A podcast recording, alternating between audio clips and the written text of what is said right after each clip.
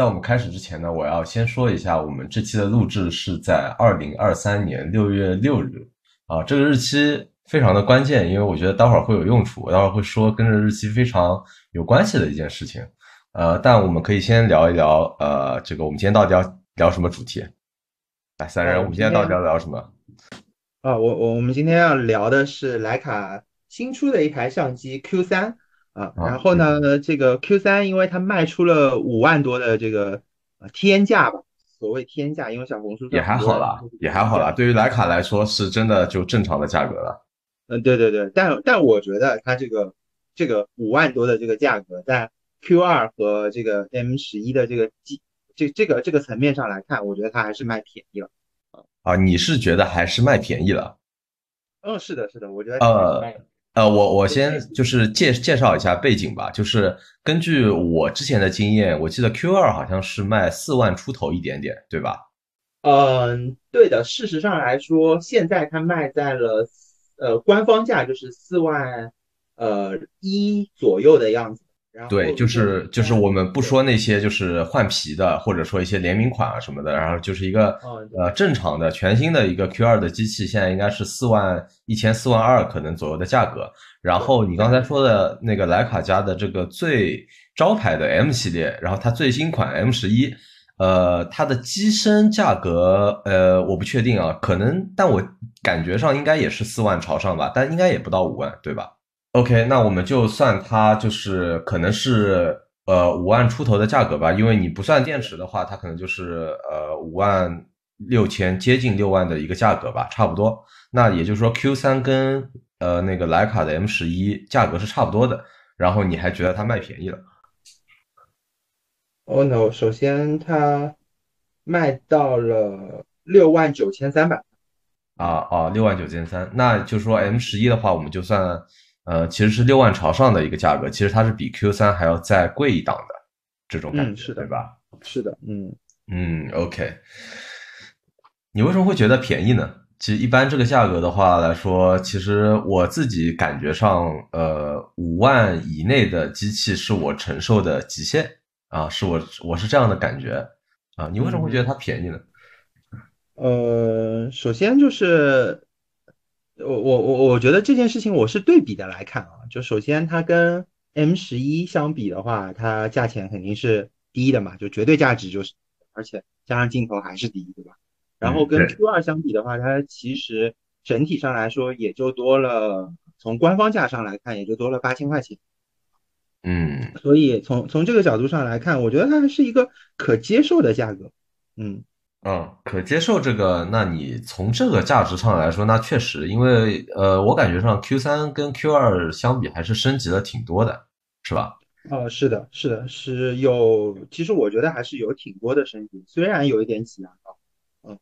有一点挤牙膏。啊，我们要不先呃，要要不列举一下，先列举一下，就说 Q 三相当于 Q 二来说有哪些升级，或者说他们宣传的点吧。因为其实我们都在那个就是徕卡那种呃销售群啊，或者是群友啊、水友群啊那个里面混了很久嘛，他们一直在宣传的几个点，呃，要不你说一下？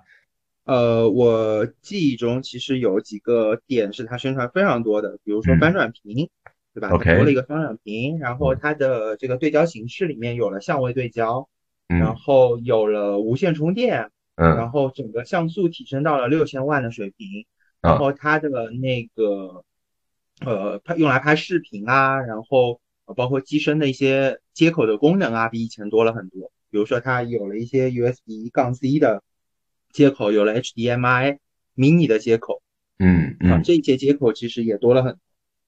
另外的话，就是有一些呃机身小配件上的这些东西，其实就很吸引我啊。然后除此之外的话，呃，我好像没有看到就是在功能侧上面有非常强劲的一些这个功能，有很多功能都是靠我觉得是靠固件或者说是其他的一些软件去实现。比如说它的那个裁剪框可以到九十，那这个其实是靠。这个固件上面的功能去实现，有一些这种滤镜的这种升级的配置啊，什么是呃镶嵌在手机软件上面，所以这些其实我觉得它不是机身自带的功能啊。OK，那我我觉得我今天是要跟你唱反调的，因为我自己，呃，就是就我看到的这些点呢，就是基本上没有什么特别特别打动我的一个点，呃，并且还有一些我认为非常致命的点，因为呃，我其实最近也在看相机，因为我其实是一个这个徕卡 M 十重度用户，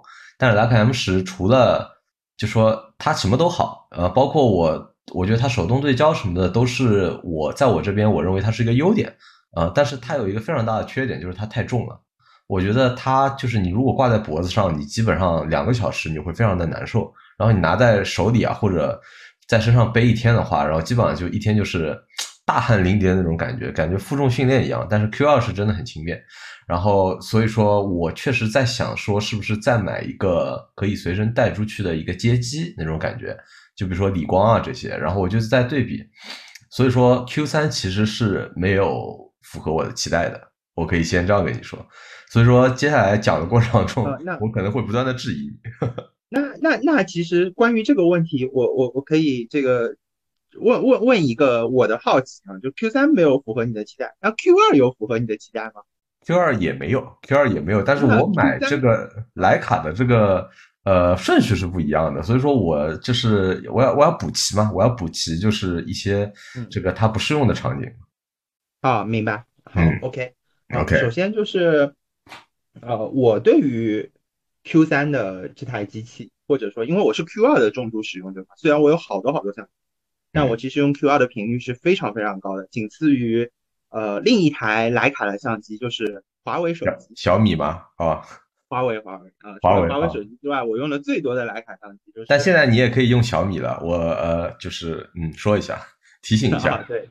对，是的，是的啊。然后，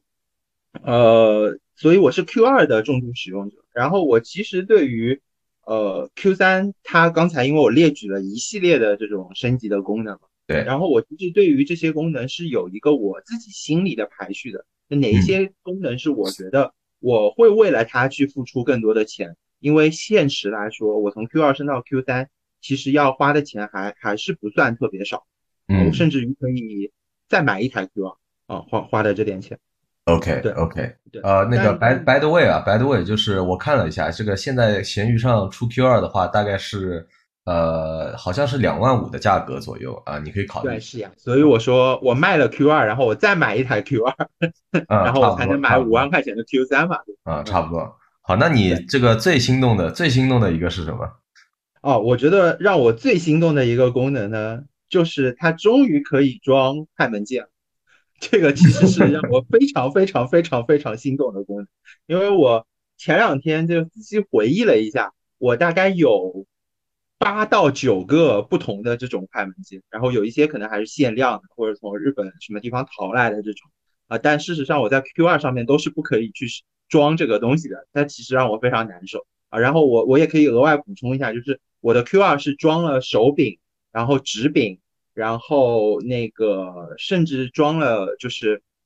装了那个呃指指环扣。然后有些时候我指柄不装的时候，我在上面还会假模假样的去装一个电子取景或者呃这种呃光学取景的这个东西，让它整体上呃变得更加像这个徕卡的机器啊。但是嗯，在以前的这个上面呢，我其实是没有办法装，比如说快门键啊之类这些东西的。但现在我可以装这个东西。啊，所以我我觉得光这一个升级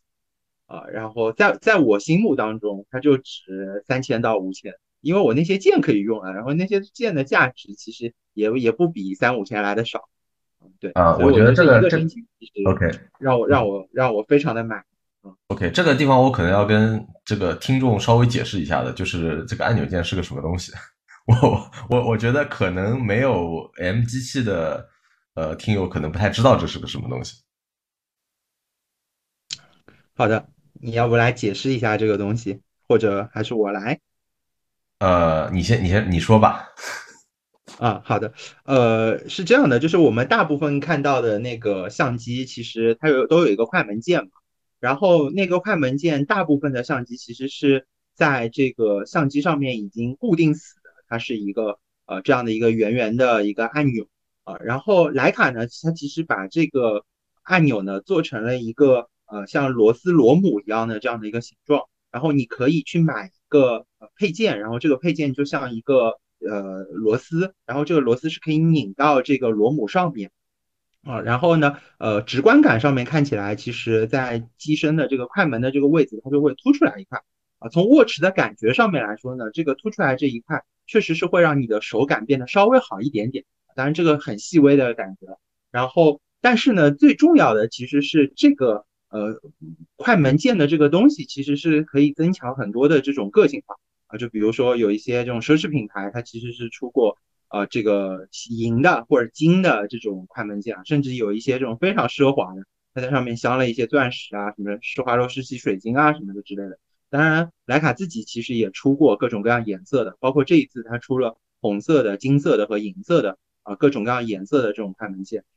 然后你用了这个不同样式的快门键，其实是可以增强整个机身的这种个性化的水平啊。当然，就是它的手感上面，伴随着这种不同的快门键的这种高低啊，或者握感啊什么的，它其实也会有一些变化啊。嗯，呃，就是因为我我这回是唱反调的，所以说就是呃，我要稍微吐槽一下。就是首先就是我从你之前描述的，就是你带 Q 二那个那些配件来说，其实你是一个非常注重手感的。一个摄影玩家，对吧？就是因为你会你会要直柄，然后你会要那个底座，其实都是为了握持的时候更加舒服一点。啊，虽然 Q 二已经很轻了，而且我相信你以以你的力气握持它应该是非常容易的，但你还是装了这些东西，说明你是非常注重手感。OK，然后呢，就是徕卡的这个呃，怎么说呢？就是逼格吧，就是很多人，就至少我认识一些一些呃用户啊，徕卡的用户啊，他会做这样一件事情，就是。比如说他买了一个 M 十，然后 M 十呢，它不是有那个红标嘛？然后他会把那个红标给贴贴掉啊，把它给贴住啊，就是为了显示出说，OK，你不能一眼看出来我是在用一个徕卡，因为没有那个可乐标。然后呢，但是他又会觉得说，我为了让别人看出来我用的是徕卡，但是又不是第一眼看出来，我又得装一点红的东西。于是他就会在这个一个一个黑的机身，或者说这个银黑的机身上装一个红色的一个这个。快门快门钮啊，然后就人家第一眼看出来说，哎，有点熟悉，但不是很熟悉，然后就觉得逼格非常高，好吧？就是我这个是我个人对这个按钮键的一个。呃，这个鄙视一般的理解，但是呢，也有可能是因为我记得我头两次装那个按钮键，因为我其实也确实满心欢喜的买了两个按钮键，然后呢，在旅行过程当中就丢了，因为我实在不知道为什么，就是那个很非常非常容易掉，对吧？我不知道这个你们那些按钮键是如何 如如何这个持续的这个不掉的，呃，也有可能是我用的方法不对，好吧？这个是这这个就是我对这一点的吐槽，但是你要说它在 Q 三上。呃，就是有怎样的一个效果呢？那我确实承认，这个可能是我呃最没有想到，然后也比较惊喜的一点。嗯嗯，对，呃，我先回应一下这个关于它是不是容易掉这件事情，就是它非常非常非常的容易掉啊，对，是吧？是吧？是的吧？不是我的问题啊。对，因为因为它就是你相机是背在身上，或者是呃装一个腕带，然后挂在手上的嘛，嗯哼，所以它的这个按键有可能跟别的东西一摩擦之后，它就完全松了。然后呢，它的这个卡紧的这个动作其实不是特别的牢固啊，所以你滑一下之后，它就直接松了，然后它就容易掉掉啊。所以我其实也掉过几个，然后也非常心疼啊。然后，所以事实上来说，如果我这次出去是旅行啊之类的，我不会在上面装很贵的快门键，我只会装比较便宜的。对，那些银的啊或者克罗心的啊什么的，我就不太会用。啊，我后来就再也不装这个按钮键了，然后我感觉也挺好的。除了就是你不装一个按钮键，它里面容易有一点点积灰啊，其他就还 OK。就会有积灰。嗯，对。哎呀，所以这个其实是在我心目当中，所有的功能当中是最最最最让我心动，然后让我非常惊喜的。然后同时呢，它其实因为呃整个的这个配件系列里面，它其实除了这个快门键的这个配件之外，它其实。也有直柄，而且直柄跟快门键之间是配套的。然后我现在用的这个，嗯，Q 二的这个直柄是我在日本的时候买到的，因为这个直柄就从来没有进过中国的呃门店里。然后从第三方的那些就是经销商这边去买的，你又经常能买到一些假，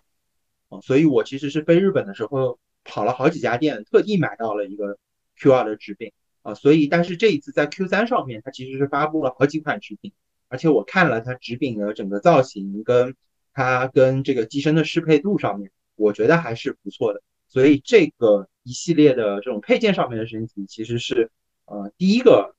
在我心目当中升级的这个序列里面，我觉得排在第一了。OK OK，我觉得还是认证的，因为呃那个直柄我也有一点点经验，就是我的 M 机我在装那个呃就是呃电子电子显示器之前。然后我也是装直柄的，然后那个直柄因为是那种就是，呃，可能买的不是官方的嘛，然后它在那个缝隙之间就特别特别容易积灰，而且那那边是用电嘛，用电然后它就，呃，静电然后会吸尘，然后特别特别难受，那一片特别特别的脏，啊，确实是这样子。如果是官方出的品质确实 OK 的话，那确实是一个卖点。OK，那其实其实我不想接下接下来就是接着问，你知道吧？就是比如说你第二个这个。呃，觉得心动的点是什么？我想问你最不心动的点是什么？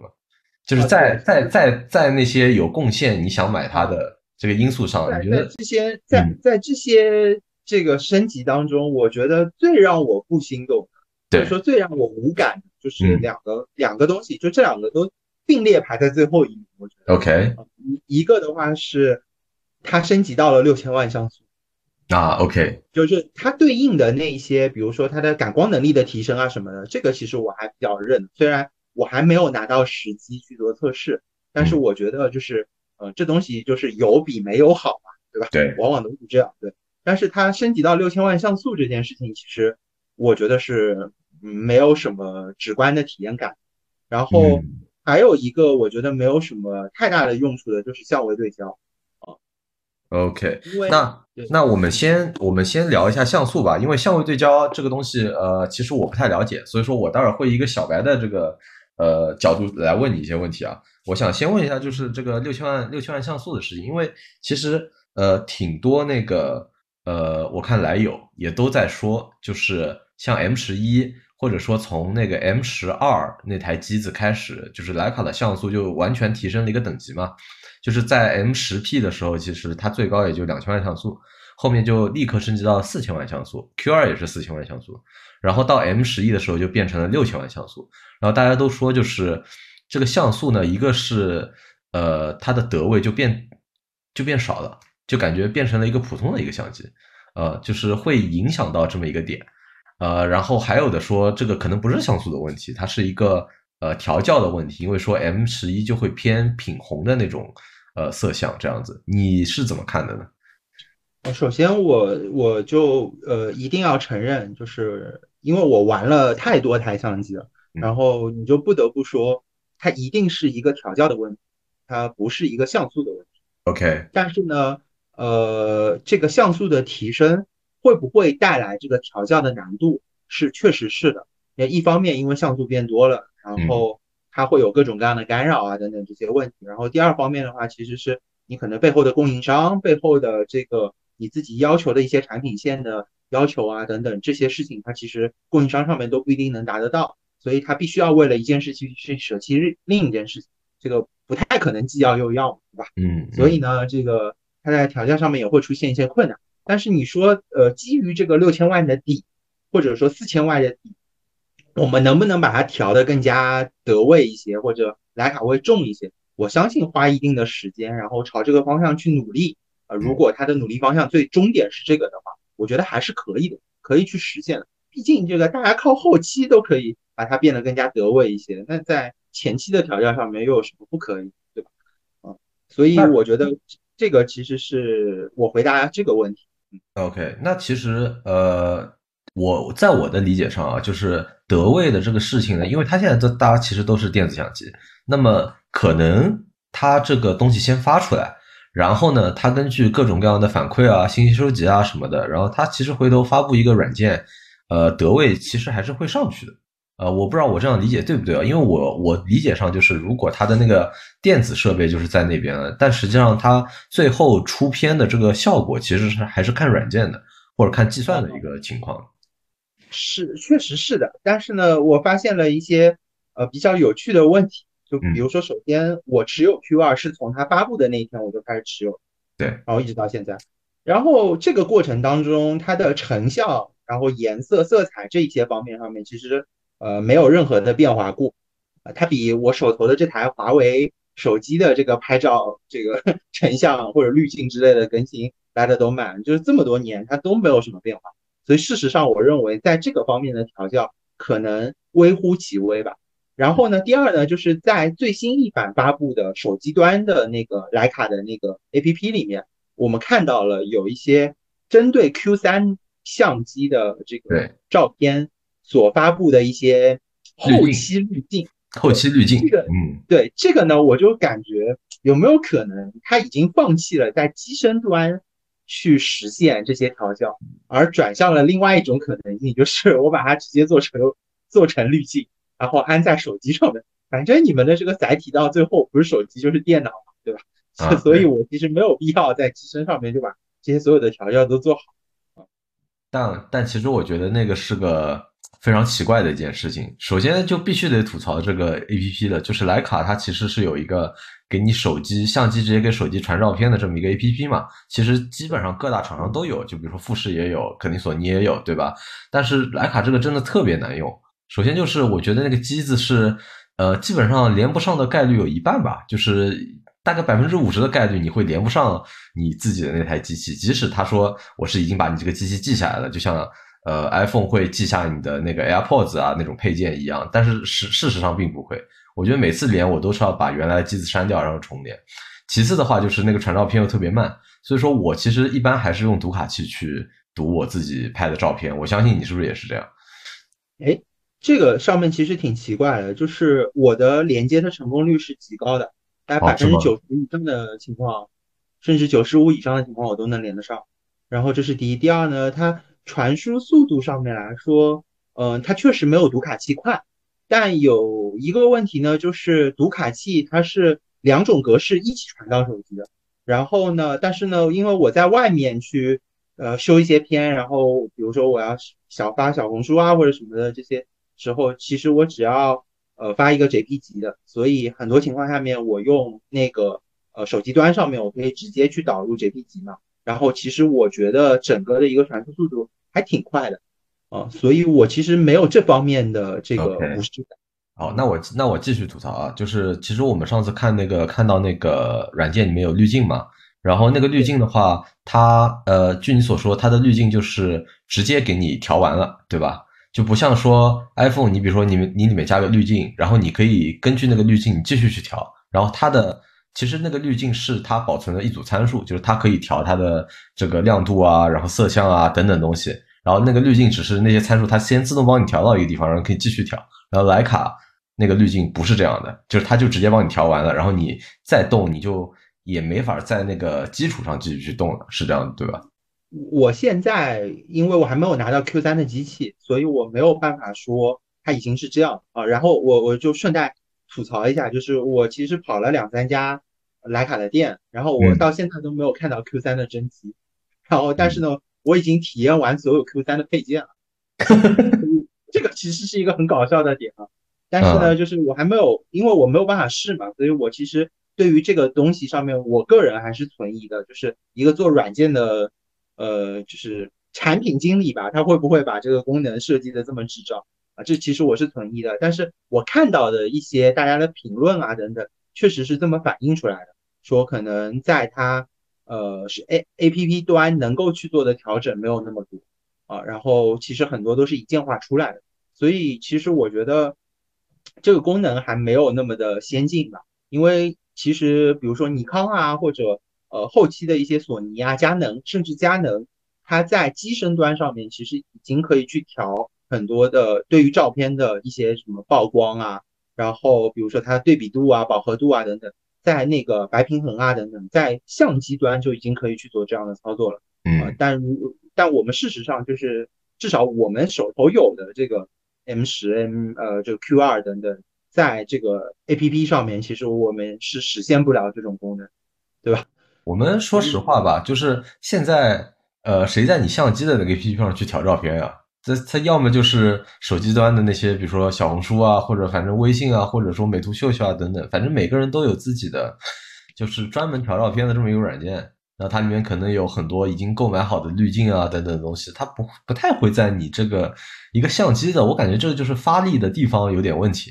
对吧？就是它，你对，嗯，对，就他宁愿宁愿去，就说，比如说我在相机内直出，我去发力发在那个地方，然后就是那肯定是比现在这样发力发在一个软件端，然后他自己也做不好这么一个地方要好的。我自己是这样觉得。你你这个说的很对，但这个呢又同时让我产生了一个好奇，就是我拿到 Q 二的时候，上面其实在快捷就实体的那些按键上面有一个非常大的快捷键。它是用来去切换那个框线的，就是我可以把，嗯，在机身里面把它切成三十五、五十、七七十五的不同的这个呃焦段下的这个照片，对吧？是包括 Q 三它已经到了九十，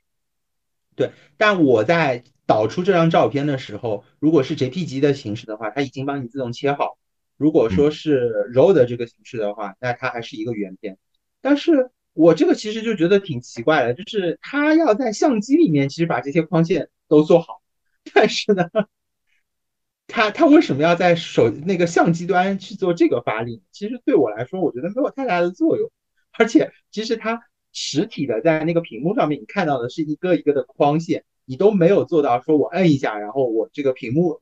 相机屏幕上面就放大到比如说三十五或者五十，它连放大的这个功能都没有，这就导致了。我其实去拍五十或者七十五的情况下面，我根本就不太看得清楚我拍的到底是个啥，然后有没有对得上，这些其实我都没有办法控制。嗯，OK，那其实我们这个就说到它裁剪了。其实我本来就想就是在六千万像素的这个地方我提一下裁剪的。就是首先你说的这个问题呢，我倒是首先肯定它有它技术层面方面的问题嘛，就是他可能觉得那样做太太麻烦，对吧？或者说呃很很麻烦，因为他至少把那个呃拍到的东西他给扩到你那个屏幕上嘛，他肯定要更多的一些算法嘛，什么东西，对吧？而且你还得来回切啊，所以说他加一个框线肯定是最最最简单、最最省力的一个软件开发方法了。那这个我们先不提，我们就说这个东西的话呢，可能有时候比如说。呃，一些呃拍视频的人或者拍照片的人，他其实是喜欢这种模式的，对吧？就他要看到一点这个我相框外的一个景，这样他好进行一些预判，呃，好进行一些裁剪，好进行一些选呃选景，啊，这个是我觉得倒还 OK，就是说如果用这个理由来搪塞我的话，我都可以接受。但是我觉得我不能接受的是，就是他还是对他进行裁剪了。我觉得呃，就是全画幅的相机，然后你比如说你六十万像素，然后你裁剪到。三十六万像素，呃，那个，然后裁剪到十八 MP，然后就 你会变成一个半画幅，你会变成一个残幅，呃，这个是其实是我非常非常难以接受的一个点。我不知道你平时拍照的时候，就说这个裁剪你用的多吗？呃，百分之九十的情况下面，我其实是不会用的。对。然后我后来慢慢发现，说我用它的这个情况是什么？就是因为我以前是一个。呃，背两台徕卡出去，然后呃再带四个镜头或者五个镜头的这样的一个人，对吧？能背哦。买 Q 二之后，我就强迫自己只带 Q 二，所以呢，它就成了一个我的心理安慰。就是假如说我遇到了一个出去旅行的场景，我要拍一个比较远的东西，然后但我又没有办法去更换我手头的这个器材，对吧？除了我拿出我的华为手机或者 iPhone，然后放大一下去拍之外。我唯一有的方法就是我去动用这个裁剪的线，然后把它变成一个七十五的 框线，然后去摁下快门。拍完了之后，它在呈现的时候，就在相机上回看的时候，你看到其实是一张七十五焦段的照片。而这个时候呢，你就感觉哦，自己拍了一个比较远的东西，然后你用了一个这个长焦镜头去拍，就仅此而已。但但就你发现其实真的没有什么太大的用处啊。嗯。这就是我其实也蛮想吐槽的一点。OK，那其实我们六千万像素我们聊完了，我们聊下一个就是相位对焦。其实我并不知道什么是相位对焦，我先说一下我自己知道的一个就是 MG 最经典的黄斑对焦是吧？或者说在一些别的胶片机上以前的什么裂相变焦啊之类，其实都差不多。OK，就是至少你从拍摄者的那个用户的角度来说，可能感受是差不多的。就像我们之前说那个跑焦对焦这样子嘛，然后。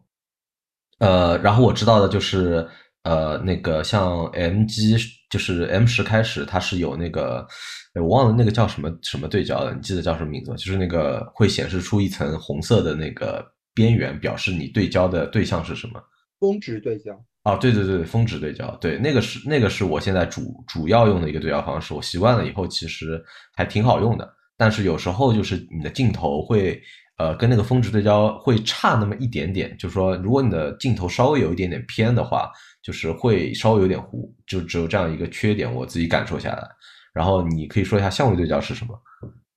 嗯，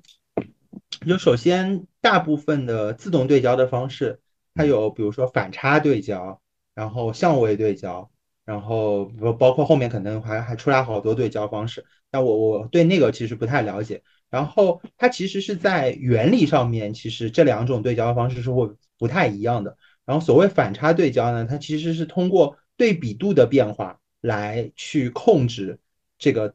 对焦的。啊，然后你大概理解一下，就是通过两个物体它的这个对比度的不同来控制，说我对上的那个我应该怎么样去做调整啊，大大概就是这样。然后相位对焦呢，它其实是用一些呃这种遮蔽呀什么的这种原理，其实我也对这个没有那么了解，但是事实上来说，从优点上来说，就是相位对焦会比反差对焦对焦速度更加快，而且整个对焦的行程会短很多。这个是，呃，它的这个呃整个的一个逻辑吧。而且呢，反差对焦呢，就是你以前就如果你用过很早的呃这种自动对焦的相机，就是很早很早以前的，比如说佳能的一些呃胶片的对焦相机啊什么的，它用这个呃反差对焦的时候，你会发现说它这个镜头它会先转转转转，然后转过了，然后再转回来一点，然后就对。就是拉风箱嘛，对对，它其实是会有，呃，也也不一定是拉风箱，拉风箱是它转来转去它对不上嘛。然后其实最早的时候的相机，它其实是会对对对对对对，然后对过了，然后再回拉回来，它会有这样的一个形成的变化。它其实是有这种多次计算的这个工呃情况的。但是呢，这个相位对焦呢，它其实一次计算就可以对上了，然后所以呢，它的对焦速度就会很快。然后呢，它这个计算的这个速度也会很快，整个计那个对焦行程也会很短。但它的缺点呢，就是在弱光的情况下面，它的这种对焦的概率就没有那么高，它有些时候会对不上。这个其实是相位对焦的问题啊。但是总体上来说，就是呃反差对焦呢可能会呃怎么说呢，就是用的会多一些。然后现在呢用相位对焦的会多一些。啊，然后这个其实是两个变化，而且呢，相位对焦其实在拍视频的时候使用率是相对比较高的，因为它对的快嘛，然后整个行程也比较快，所以在视频的时候它的过渡啊什么的就会相对舒服一些。这个是我个人的理解啊，也有可能不一定，这个这个不一定是非常学术的、非常科学的啊这样的一个理解。OK，那我作为一个这个 Q 二的用户啊。我想说，就是 Q 二不是也有自动对焦吗？它跟这 Q 三有什么提升吗？就是，这就是我说我为什么对于相位对焦这个东西我没有那么感冒的一个很大的原因。嗯，就是首先，呃，Q 二的对焦它不慢。OK，对，确实。对，而且呢，它对焦不差，就是它要不就是完全对不上。要不呢，就是很快很准就对上，这个其实是 Q 二的最大的特点。就是我为什么，呃，用上了 Q 二之后，我其实整个人都懒了很多。原因就在这里，就是它其实，呃，虽然做不到我以前的那些运动相机，就比如说什么 D 四啊、D 五啊，或者 EDX 啊这种，就指哪打哪这个水平，它做不到。但是它基本上，但凡能对得上的这个东西，它不是一个，哪怕它是个大白墙。它有些时候你这个轻触一下这个屏幕，或者说你直接去对焦，它一下就对上，它不会有一个拉风箱的过程，它也不会有反复计算的过程或者迟疑的过程，完全没有。那要不就是完全对不上，动都不动；要不就是直接对上。这个其实是我作为 Q2 用户，我对 Q2 最满意的一个，就你对不上其实没关系，我其实有很多技巧帮助你对上，但是。你这个对上的这个过程，你得快，你得很灵动。我指哪你就得打哪，这个其实是我我对 Q 二最满意的一个地方。那到了相位对焦这个呃这个点上面来说呢，首先我就原来就没觉得它有多慢，所以呢，我现在也不会觉得说我用了相位对焦它就更快了，因为这个体验感微乎其微了。然后第二呢，就是在弱光的情况下面，呃，相位对焦本来就会对的稍微差一点。然后呢，Q 二这台相机呢，它本来弱弱光的这个对焦能力就没有那么强，那这个时候我其实就觉得说，它本来弱的这个地方就更弱啊，所以我觉得这个东西就虽然它有好的一面吧，但总体上来说，我觉得这是一个我无感的东西。嗯，而且事实上来说，我觉得相位对焦这个技术和这个功能，我也不觉得说它在行业内已经是领先的。呃，我觉得总体来说，在行业里面，它可能还是一个比较普通的水平，它没有像索尼啊什么有一些 AI 辅助啊等等这一系列的这个能力。这个这个对，要让徕卡在技术上处于一个领先地位，也是太为难他们了。他们只只要不处于落后，我觉得其实已经就很不错了。啊，处于落后，然后不不处于落后，然后保持一个得位，其实我觉得这是对徕卡的这个一个呃正常的一个要求吧。其实也没有更多的一个期待了。那还有什么吗？那还有就除了这些，是是不是只剩一个翻转屏了？就是还有还有一个非常重要的功能，就是无线充电。啊，无线充电，你觉得有用吗？呃，无线充电，首先这个东西呢，因为我去试体验了所有的。就 Q 三的配件嘛，是吧？嗯，所以呢，我其实是看，对不对？我看到了无线充电的手柄，后呢，我也看到了无线充电的那个底盘，它其实是有一个那种，就是呃，类似于平时无线充电手机的那种一个盘子，一个一个这样的一个底盘来支持它无线充电的。然后呃，首先呢，我在 Q 二上面其实也是有手柄，然后我就问了那个人一个问题，我说我在 Q 二上面买了手柄，然后我还买了指环。然后那个指环是能够直接用在 Q 三的手柄上面吗？他说是可以直接用的，这两个东西是通用的啊。那么呃第二个问题呢，就是 Q 三的这个手柄跟 Q 二的这个手柄对比的话，我发现首先第一就是它有了一些金属的触点啊什么，这个帮助它充电嘛，我觉得我也能理解。然后第二个啊对，但是这个之外的话，其实也诞生了一个问题，那就意味着这个机身本来底部它就是有金属触点啊，会漏电是吧？漏电我觉得倒不是大问题，但我会比较担心，因为 Q 二这台机身它本身就是防水，就防雨溅啊之类的这些功能，就完全防水肯定做不到。那么这个 Q 三如果在我这种这种这么糙的使用情况下面，如果我不带手柄的话，它下面的这些金属触点它会不会生锈啊？它会不会被这个腐蚀？因为我我以前还经常带着相机去海边。会不会被腐蚀？这些其实是我我心中的一些很大的疑问，所以因为这个原因，我就一定会买这个手柄？然后那我看这个手柄的话呢，它比原来的 Q2 的这个手柄，呃，更大一点点，然后呢也更重了一点点。哦。而且呢，这个 Q2 按照它的这个造型来说，我有个预判，就是我 Q2 的手柄是没有办法装在 Q3 上。嗯。如果我要用 Q3 的手柄的话，呃，我不知道徕卡后面会不会再出，但事实上我现在看到的只有。无线充电手柄，啊，只有这一个手柄。但是呢，在价格上面，无线充电手柄跟我当年买的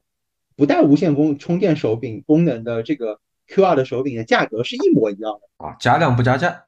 哎，对，所以呢，我觉得啊，那 OK，我也能理解，对吧？你虽然没有这个，这比原来这个这个强制性强了一些，但是呢，我本来也一样买，然后价格也就这样，所以呢，我也能接受啊，然后。最后呢，就是我问了他一个问题，就是我下面这块充电板，我是不是一定要买 Q 三，就是徕卡自己的？然后他告诉我不是的，啊，如果你买别的这个品牌的，其实你也能充得上，啊，但是呢，就是它对于呃这些就是功率啊，然后各方面就是它的大小啊、位置啊什么的，还是有一些要求的，啊，所以我梦想中出现的那个场景，它不一定能实现。那是个什么场景呢？就说到了说无线充电这个功能。我到底在什么时候我会去使？对对，因为呃，它的官方宣传上面呢，其实是无线充电这个场景呢，就是你还放在家里面的一个，比如说这个黑胶唱片机边上的一个木头的桌子上，对吧？你就不用卸下你的电池，你就可以很优雅的放在这块板上面，然后充电，然后等你要用的时候，你也不用再拔出电池，你直接拿起来就可以用了。我我我我这里可以吐槽吗？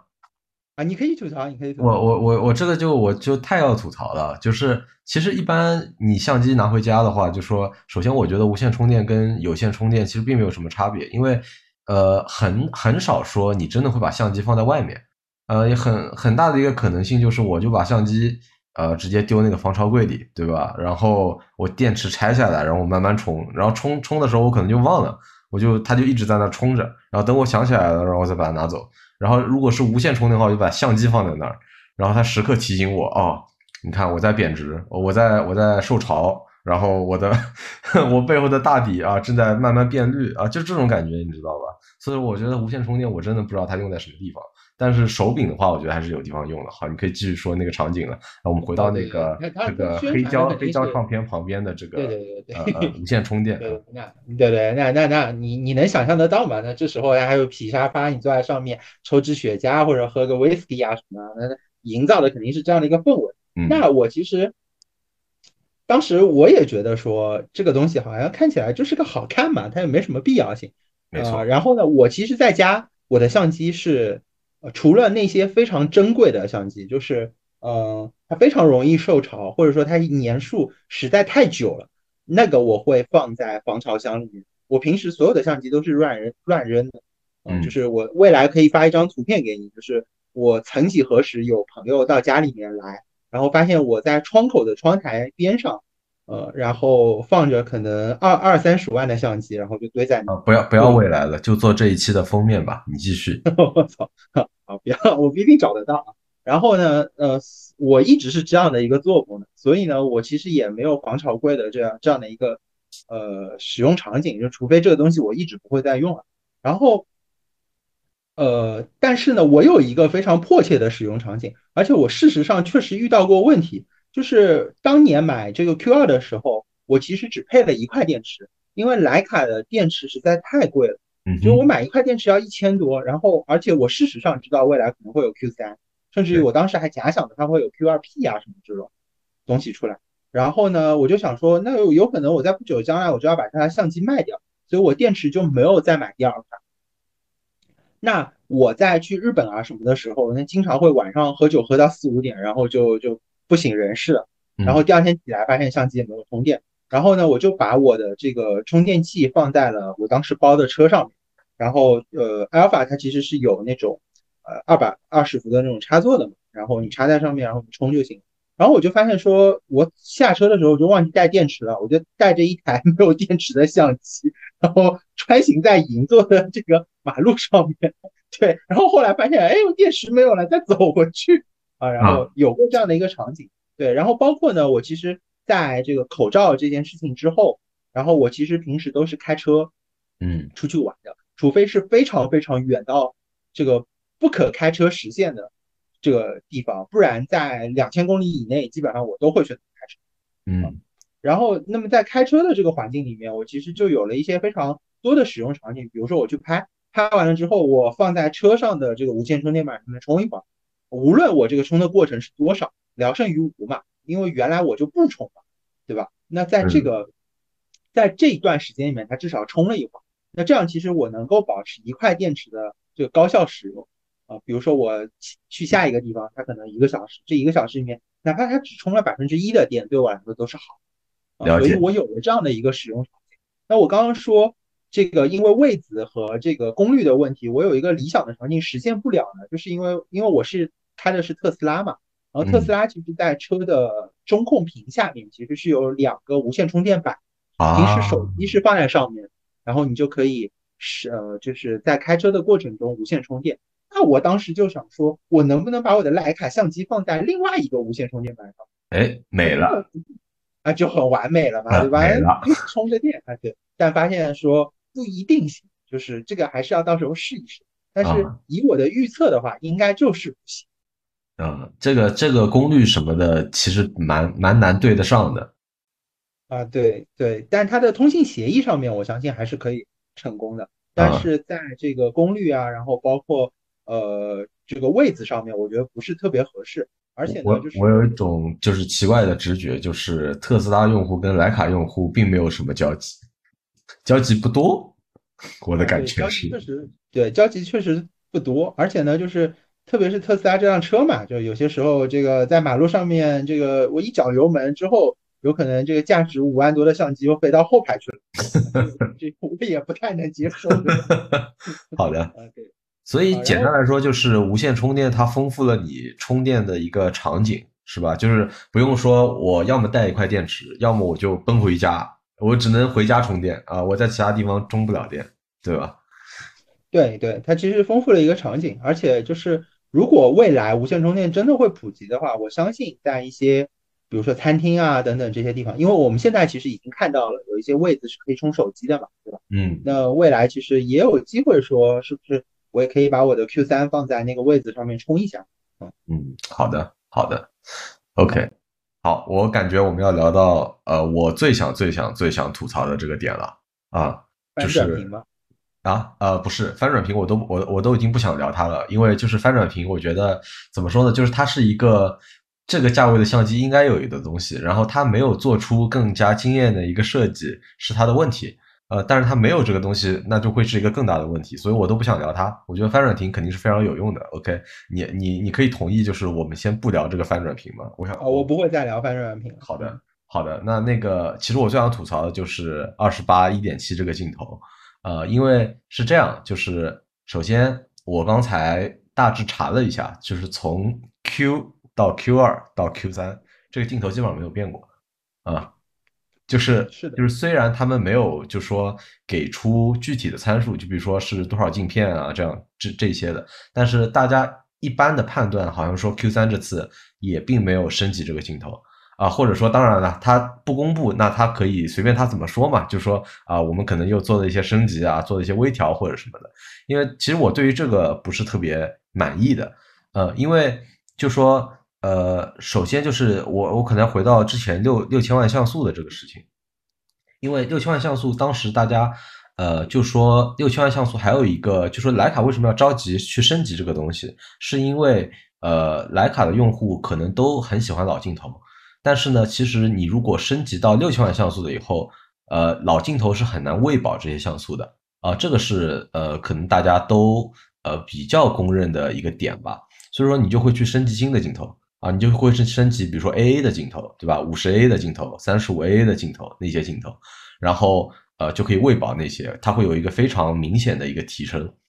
呃，但是这个没有啊，Q 二它升级了像素，但它没有升级镜头，而且这个镜头从它的第一代一直用到了现在，所以说我我真的就是无法理解，就是说它这个为什么有点可以出这个。出这个这个这个镜头，我我我觉得不管怎么样，你可以，呃，就说我我我可我希望它可以做的两件事情。第一件事情呢，就是去提升它这个镜头的质量。比如说，你说我这个是一个 A 的镜头，那我我觉得我可以接受。那第二件事情就是它可以提供别的焦段，就比如说我看的别的，比如说李光吉啊，李光吉啊本身也是二十八的，但是它会提供后来出的另外一个选项，就是。四十四十的四十焦段的，然后我觉得这个就非常好，因为有的人他可能就是社恐嘛，他觉得说，呃呃，我我离得太近，我觉得拍的不好，我想离得远一点，那他用四十的拍就很合适，然后用二八的拍就实在是太近了，因为那个距离其实是非常非常短，你才可以拍的嘛。然后所以说我其实是觉得这两个你完成一个，我觉得都可以接受，但是他一个都没有完成，这个是我对 Q 三我觉得最让我失望的一个点。嗯，你你你觉得呢？你认可我说的这两个点吗？呃，我觉得我还挺认可的。然后我为了回应你这个点呢，然后我就打开了徕卡的官网，然后我想看一下它对于这款镜头的描述是什么。那在打开的这个同时呢，我就看到了，呃，Q 三这次又发布了一个新的配件，就是它做了一个遮光罩。复古复古的遮光罩，然后还有个金色版本的，还有金色版本的，哎，我去，对对对对，这个让我很，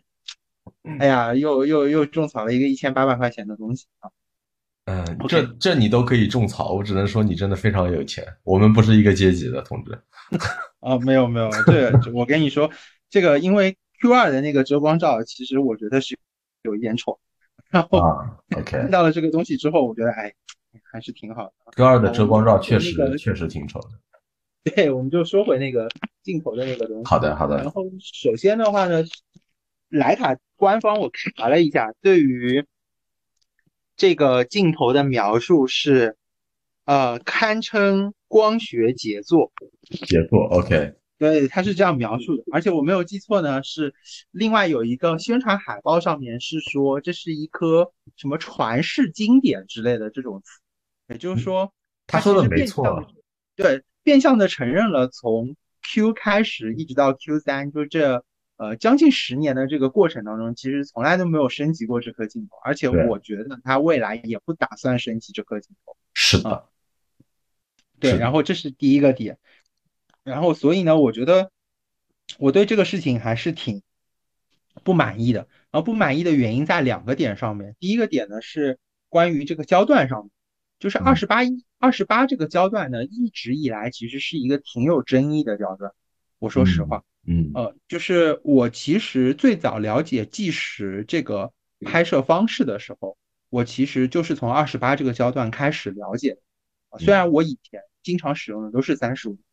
但是呢，就是我还是从二十八开始了解这种拍摄方式，然后去看了很多照片，然后开始去学习它的拍摄手法等等。那所以二十八其实是一个我非常喜欢的焦段，呃，或者说我强迫自己喜欢过一阵子啊。而且呢，我其实是有非常多二十八的镜头，嗯啊。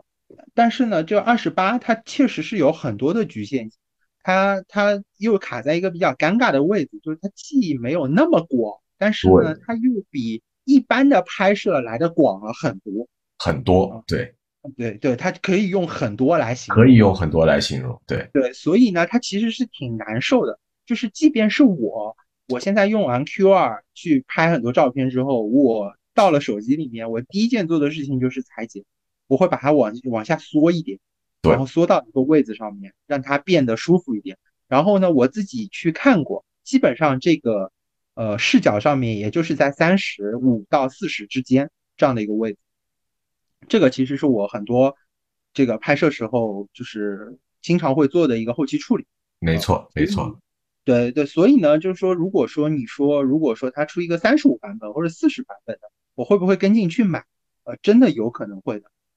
嗯，所以它不替换这个，其实这是我第一个不买。第二个不买呢，就是。呃，其实在我买 Q 二的时候，在我没有记错，应该是 Q 二发布了第一年，呃，过了一年，可能是在第二年的时候，然后我有看到过一些拆机的讲解，然后包括测试的讲解，就也会有一些国外的人把它卸下来，然后装到其他的一些这个底上面去，然后去做拍摄。那家他他就可以跟其就是比如说 M 系列的其他镜头去进行对比了。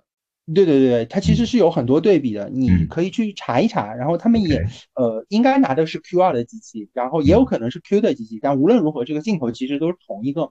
然后其实这块镜头是非常非常烂的啊，对我可以用烂来形容。就是首先这个镜头它事实上不是一个全画幅镜，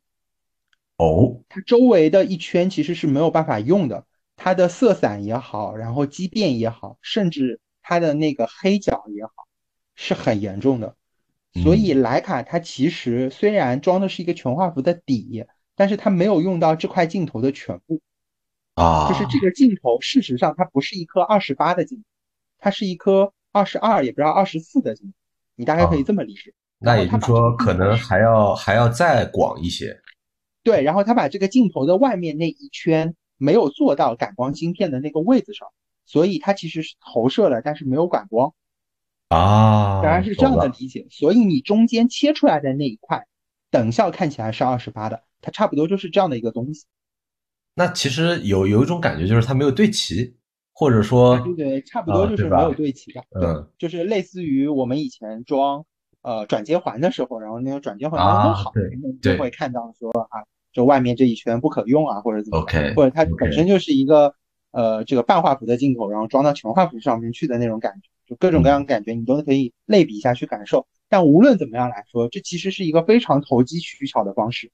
嗯，对吧？嗯，那我其实可以，我其实可以理解为，呃，可能，嗯，对于徕卡来说，要做这么小型的自动化对焦，且带这个，呃，这个这个微距功能的这样的一款镜头。其实，即便对徕卡来说，也是有难度的。呃，对，其实我觉得可能可能啊，主要的挑战在于自动对焦，因为呃，其实你看那个 Q 二的机器的这个比例，因为我其实现在就对着这么一个 Q 二的购买页面嘛，我就各种在看。其实我觉得它的镜头跟机身的比例是非常不成比例的，镜头明显是要大一圈的，就是对非常粗，然后非常的就是突出嘛。所以就是跟跟比如说 M G 的那种美感上来说，真的差一截。但可能这就是徕卡现在能做的最好，就是它同时要自动对焦，然后同时要我有一定的光学性、一定的性能，然后它只能做成这样子。同时它还要在一个镜头上去支持那个呃，就是微距。其实这个我们倒是没提过，就是其实 Q 二也支持，然后 Q 三也支持嘛，就是它支持一个微距。所以说相当于它已经在底下又接了一个转接环。我我自己可能浅显的这样理解啊。所以说它可能又长了一截，所以它整个的比例把控其实已经非常非常困难了，所以可操作的空间也非常非常困难，所以可能在这种情况下，就是这个二十八可能是他目前能能做的就是还算可以的这么一个焦段了，啊，我可能是这样理解的。对，有可能来说这个已经是极限了，对，或者说在目前看起来这已经是极限了，然后它是不是说？未来我要投入更多的经费、更多的研发，去研究出一个更好的一种方式。我觉得不确定，但是以现在，呃，从 Q 到 Q 三的这一系列销量上来看，我觉得可能对徕卡来说，做这样的一个自动对焦镜头并不划算。嗯，对对，呃，而且就说二八其实，呃，假设我们是买 M 机买那种镜头的话，二八其实是一个非常小的镜头，其实呃或者说非常薄的一个镜头吧。但是在 Q 上就是，而且它还不是一个呃最大光圈，因为一般我们说徕卡的话，它 Summilux 是呃一点四嘛，它其实 Q 只有一点七，还没有到最大光圈，然后但它已经是非常非常呃长的一个非常失调的一个比例了啊，所以我觉得这个可能是呃对，确实是他们的极限了。好，对，嗯，所以这个其实是我对这个问题的理解，就是呃有可能它不足够好。但是有可能这已经是极限了。然后从光学素养上面来说，呃，我不讨论它作为二十二或者二十四的镜头怎么样，但至少作为一颗二十八的镜头，在现在的这个底上看起来还行，还凑合，还行，还过得去，还行，还行。嗯，我其实是这样，就是我一点个人的偏见的话，就是呃，我因为又有 Q 二又有 M，然后我给我老婆拍照，然后她不知道为什么，她还是喜欢 M 拍的照片。她可能还是觉得，呃，我不知道怎么说吧，就可能她就是一种一种嗯模糊的比较，然后她会选择 M 拍的照片，她可能觉得 Q 的就是还是差一点东西，但虽然她可能表示不清楚这样子，嗯嗯，所以你有朝一日有机会拿一台 M 九拍一下。他一定会更喜欢 M 九拍的照片。我听说过，就是传说中的 CCD 嘛，是吧？对对对对对。嗯嗯，我明白。但是我我有点不敢入那个坑，你知道吧？不敢沾那个毒，我怕上瘾。因为因为那个 CCD 也确实是很难保存的，就它它是好像是它的设计就注定它会坏，对吧？就是它有一定的期生命期限。然后，所以我觉得对于这种，我还是有点害怕吧，不敢碰。OK，对，它是为数不多的几个在我防盗箱里面的东西。啊，是的，OK，好，那个我们最后问你一下，你会不会买这台 Q 三？呃，从我刚才所有的描述，其实你就知道我其实还是挺心水 Q 三的。对，但是一来我现在买不到，嗯，然后二来呢，我确实觉得它还是有一点贵的，嗯，即便我会通过别的渠道买这个非国行版的。但是呢，我还是会再等一等。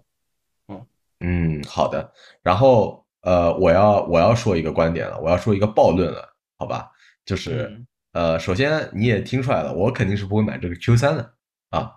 其次呢，我会有一个建议，就是我我会有一个非常真诚的建议，而且是这个建议是昨天没有的，今天才有的。OK，就今天是我要来 call back 了，就是二零二三年的六月六号，然后。苹果发布的这个 Pro Vision，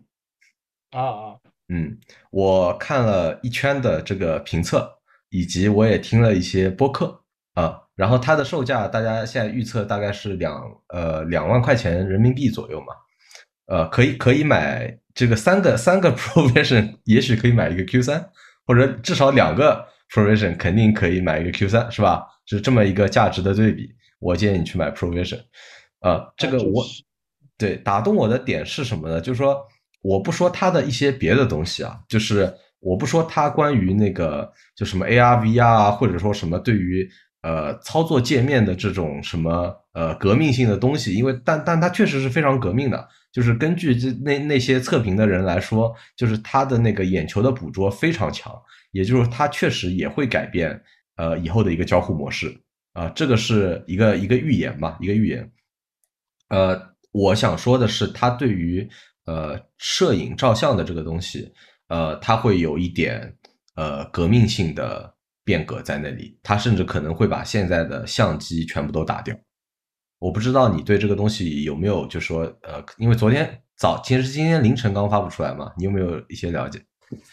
哦，我今天早上其实也看了，然后包括其实我前面也听了一些播客嘛，嗯，然后我也知道它会有一些这种，比如说三 D 的照片啊。然后或者是一些三 D 的视频啊，或者是整个环境的这个录制的这种照片或者视频之类的这种东西，但是我现在没有实体感，所以我觉得它是会有革命性，但是它会到什么样的程度，我其实不是特别好评价。而且呢，其实我听了那些播客之后，嗯，我有几个感触，我其实就借着今天 Q 的这个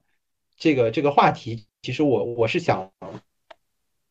这个说这几个感触的，然后第一个呢，其实就是，呃，第一代的这个产品，我可能不一定会买啊，我这我完全同意。啊，对，因为我其实是买了非常多苹果第一代产品的，就是 iPad、iPad Pro、iPhone，呃，Apple Touch，然后 Apple Video 之后出来的那个 Classic 好像是，然后呃，包括 AirPods。对吧？然后包括 anyway，反正就很多吧。我其实都是第一代就入手的，啊，iPad mini 什么，就很多东西我都是第一代，它一出来就我就买了。但是事实上，第一代产品它确实是划时代的、革命性的，而且你一台东西也可以用很久。但是它确实体验很快就不太好了。对，那是对，所以呢，第一台我不一定会买，这个是第一个点。但是说，呃，我听完那些东西之后，我有没有那种想立马下单的这个感觉？我可以说百分之一百是有，嗯，然后这是第一个，然后第二个呢？其实我觉得它的整体革命性，无论是从什么游戏，还是到这个体验，还是到交互，还是到沟通交流，甚至是到今天说的这种影像保存这些方面，我相信它一定是非常革命性，因为整个的这个产品的设计理念到。它所能诞生出的可能性，我觉得都是划时代意义。嗯啊，所以我我这个以我肤浅的认知，我都能够畅想得出来说它可能会产生一些什么。所以我觉得这个是的。但是呃，我回过头来就是在听整个播客也好，或者去看一些测评的这个过程当中，我其实也产生了一些疑惑。首先就是我觉得他说的这个两万两万三千多吧，好像我记得是这样的一个价格，呃。你是不是能够买到现在工程机的这个性质呃性能的这个版本？啊，OK，就是啊，就是商商用和这个和这个那个工程机的这个差别，对吧？OK，啊，对对，有有可能我们可能在这个产品上面会看到的是商用不如工程机啊，这是非常有可能的。OK，啊，对对，就是我觉得这是第一个问题。然后第二个问题呢，是它现在的整个的这个环境的测试啊等等这些东西。还是在它固定的地方、固定的流程和固定的内容当中去完成的。是的，它是不是能适用在呃所有的这个千变万化的这个环境？嗯，以我这个对于特斯拉自动驾驶的认识，我觉得是不一定行的。啊，确实。OK。然后这是我我产生的第二个疑问。然后第三个呢，其实就跟你刚才说到的影像这个地方更加有这个接触，就是。我觉得这个东西，呃，首先它其实，呃，给我带来过同效感知的一些产品，就是，呃呃，比如说 GoPro 的三百六十度的相机，然后或者什么 Insta 之类的这种三百六十度的相机，它其实相比以前的这种呃相机，其实带来了整个呃，比如说拍摄手法到保存到后期剪辑的一些革命性的这种变化呃。当然，现在的这个革命会比那个时候革命的多，对吧？但是呢，其实这个其实也带来了一些其他的问题，比如说这些素材的保存，呃，我相信它的这个这个需要的这个容量还是比较大的。那现在我们看到的这样的一个小小的机器，它是不是能存得下来？我其实这也是我的一个问题啊。当然，你也可以通过 iCloud 啊什么的去做保存，因为我也是 iCloud 的重度用户。但是你接下来是完全只能靠这个产品去回看去做体验，还是说这些东西是可以在手机上面去做回看去做体验的？这个其实还是会有呃区别的。然后这是第一个我觉得的区别。然后第二个就是太太多了，你再说，你最多允许你再说一个啊。还有就是我能不能发布出去？我们能不能 share 给其他人？这其实也是一个问题。有可能短期里面你也没有办法在小红书啊、什么微博，甚至于其他我我知道了，我知道了，我知道了。你你可以你可以先暂停一下了。就是你这些问题，我可以用一句话解决掉，就是只要花钱都可以解决。啊，就是首先我们你能不能承认这一点？就是就其实上面说的这些问题，基本上花钱都可以解决。就是你呃，比如说你的商用机不够好，你经过一两代的迭代以后，你这个商用机一定会变得很好，是吧？就是或者说你存储空间不够，你用 iCloud，我就买个十 T 放在那边，我肯定是能够存的啊。就是我的点就在于，就是呃，因为它的体验是革命性的，就是说他看照片的这些体验，呃，是。呃，前所未有的一个感受，因为我其实你说的像比如说那个什么三百六十度拍照啊，什么三六零啊，呃，GoPro 啊这些东西，它跟那个的体验上是完全不一样的。我我觉得这个是那些东西可能差的一个一个点吧，因为呃，你拍摄的时候，其实你期望的是人家看到的那个感受，然后它极大的提升了看到那个感受，它从根源端就说让你去有用这个东西创作的这个欲望了。然后就会有另外完全不同的一个创作方式，甚至有可能以后别人他他可能不带那个东西，他是拿拿着那个东西去拍照都是有可能的。他手上拿着不不是一个相机，他就是拿一个 Provision。还有一点呢，就是 iPhone，呃，就说苹果整个的一个生态系统，你不得不承认它是做的很闭环，但又做的很好的。也就是说，以后可能会出现，就像你说的，啊，世界上最好的手机就是 iPhone。呃，因为 iPhone 拍出来的照片，它可以用这个头戴的像去感受那个环境，去感受那个三 D，有一个沉浸的感受。然后，所以说就是我觉得在拍摄那一端，苹果会帮你搞定的。就是苹果会，比如说我 i 我就支持 iPhone 了，或者说我甚至专门我出一个设备，我就是拍拍这个感受的一个相机，都是有可能的。然后他就让你去感受，因为这个，因为那种沉浸式的体验，从目前看下来，可能是一个无与伦比的体验。所以说，是值得呃在产出端去提升到那个高度的啊，这个是这个是我自己一个感受，好吧？啊，好，你可以反驳我了。哦，我承认的，就是它确实会带来很多的不同，而且我也觉得很这个性感，但是呢，确实很性感。呃，可能它整个生态闭环到这个这个过程，可能要三代以后。那非常有可能，对，我我啊，那意味着我可以买 Q 三，但我不用再考虑买 Q 四了。好的，好的，好的。那我们我们我们静等 Q 四出来的时候，我们再聊一次，好吧？然后看看看看今天说的这个这这些到底哪些应验了，哪些不对？OK。